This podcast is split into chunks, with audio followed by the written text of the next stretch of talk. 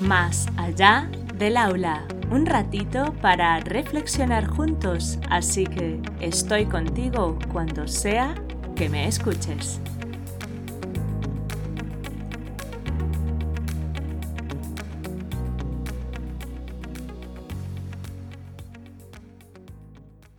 Hola adultos significativos.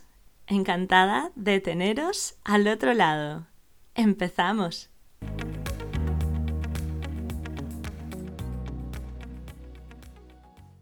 Funcionamiento del comedor escolar.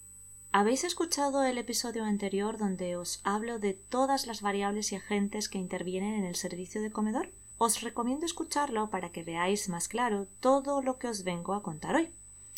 El papel y las expectativas lo aguantan todo. ¿A qué me refiero?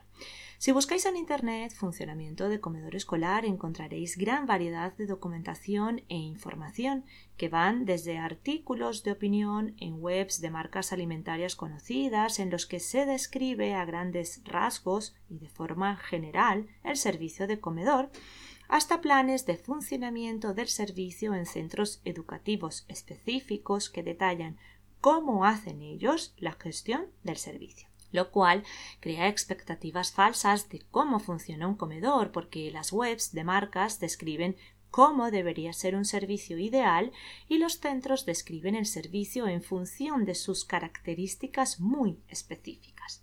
Entonces, desde mi punto de vista, toda esa información es valiosa siempre que se utilice solo como arranque o inspiración para a continuación desarrollar el plan específico de cada centro.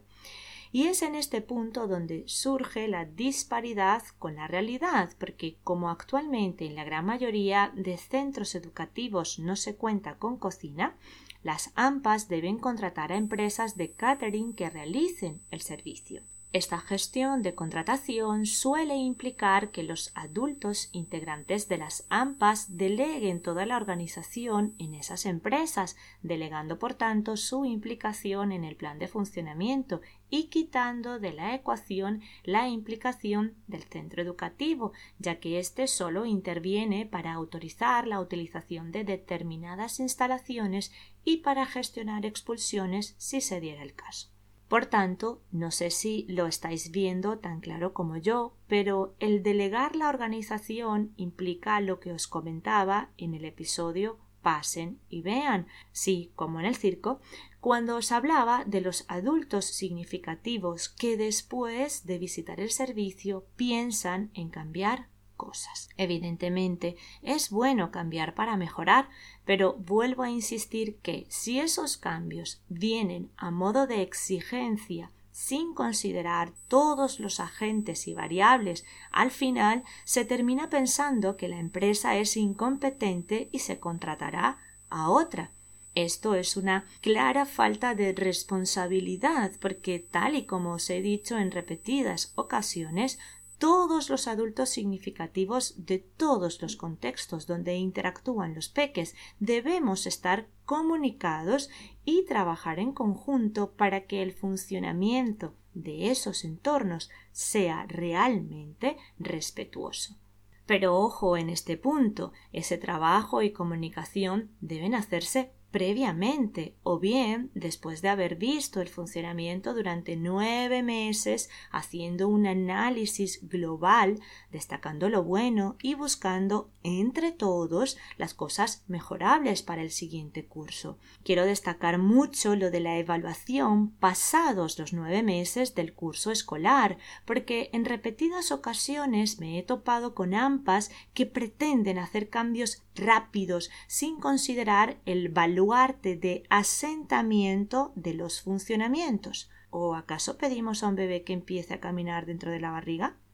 Vale, puede que el ejemplo sea algo exagerado, pero es para que juntos seamos conscientes de que cada cambio implica varios procesos como el previo, cuando nos damos cuenta que algo hay que cambiar, el proceso de creación del funcionamiento de ese cambio, el proceso de asimilación, cuando todos los agentes debemos ir paso a paso cogiéndole el tranquillo a la nueva forma de hacer las cosas, y por supuesto el proceso de asentamiento, donde ya todos funcionamos con el cambio, lo cual no se hace en un par de días.